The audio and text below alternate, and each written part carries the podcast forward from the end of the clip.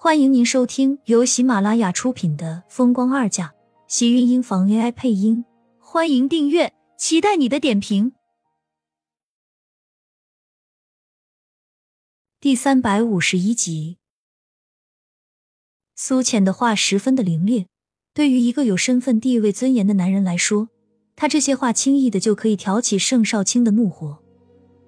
果然，他脸上的表情也在瞬间阴沉下来。嘴角边的笑容也在一点点消失。盛少卿看向苏浅的眼中，带着几分让人琢磨难懂的情愫。我确实是一个渣男，只可惜你当初看走了眼。至于你的好朋友，当初是他自己愿意接近我，关我什么事情？这天下的苍蝇不叮没有缝的鸡蛋，你想让我对他负责？如果我偏不呢？苏浅没有想到。盛少卿突然间变得像是一个无赖，说话更是咄咄逼人，让人恼羞成怒的冲动。确实，如果他不想娶，他拿他一点办法都没有。我是没有办法让你娶青青，可是我不相信盛家的其他人，你的父亲、爷爷都可以由着你。苏浅说着，转身就要离开，身后传来盛少卿不屑的冷笑声：“他们是不会由着我。”但也不会让我随便娶个女人，怕是你刚来盛家，还不知道爷爷老人家的手腕。要是让他知道你的好朋友怀了我的孩子，他不仅不会让我娶她，就是穆子清他自己也不会有好的下场。你怎么能这样？你这是在害他！苏浅转身愤怒道：“他从来没有见到过一个男人可以让他如此的愤恨。天下不负责任的男人多了。”像盛少卿做的这么决绝的，苏浅真的是第一次接触。是吗？恐怕穆子清不是这么觉得。他可是费尽了心思接近我，这些年又想尽一些办法怀上我的孩子。你是学医的，应该很清楚。他跟了我这么多年没有怀孕，怎么突然间就怀了呢？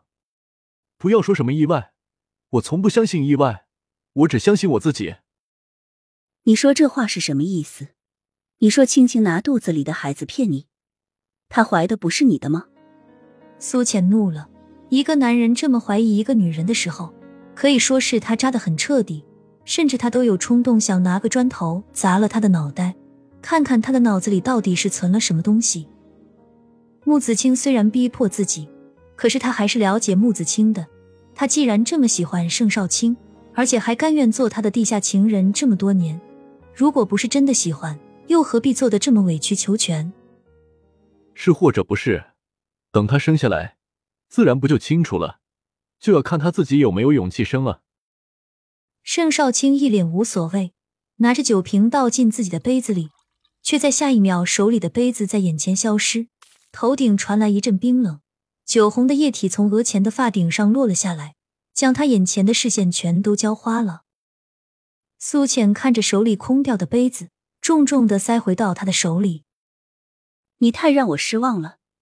我以前认识的盛少卿，不是这么黑心麻木的男人。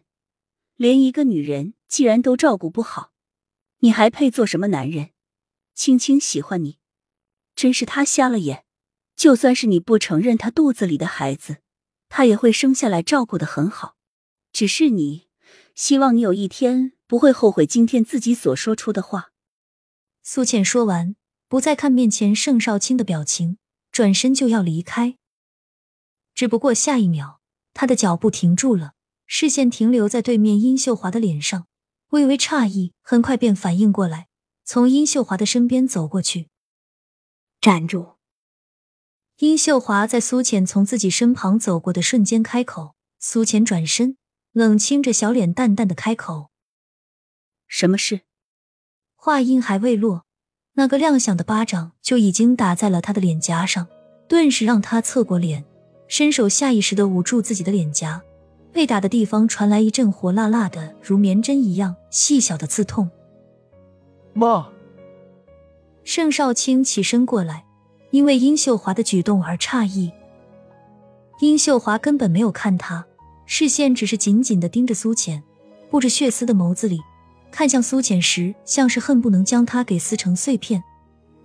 你是什么东西，害了我小美不说，现在还敢来勾引少卿，我看你不要脸也就算了，现在连羞耻和伦理都没有了吗？苏浅被打的一只耳朵嗡嗡作响，殷秀华的这一巴掌可以说是用尽了力气，她到现在才开始有一点点知觉。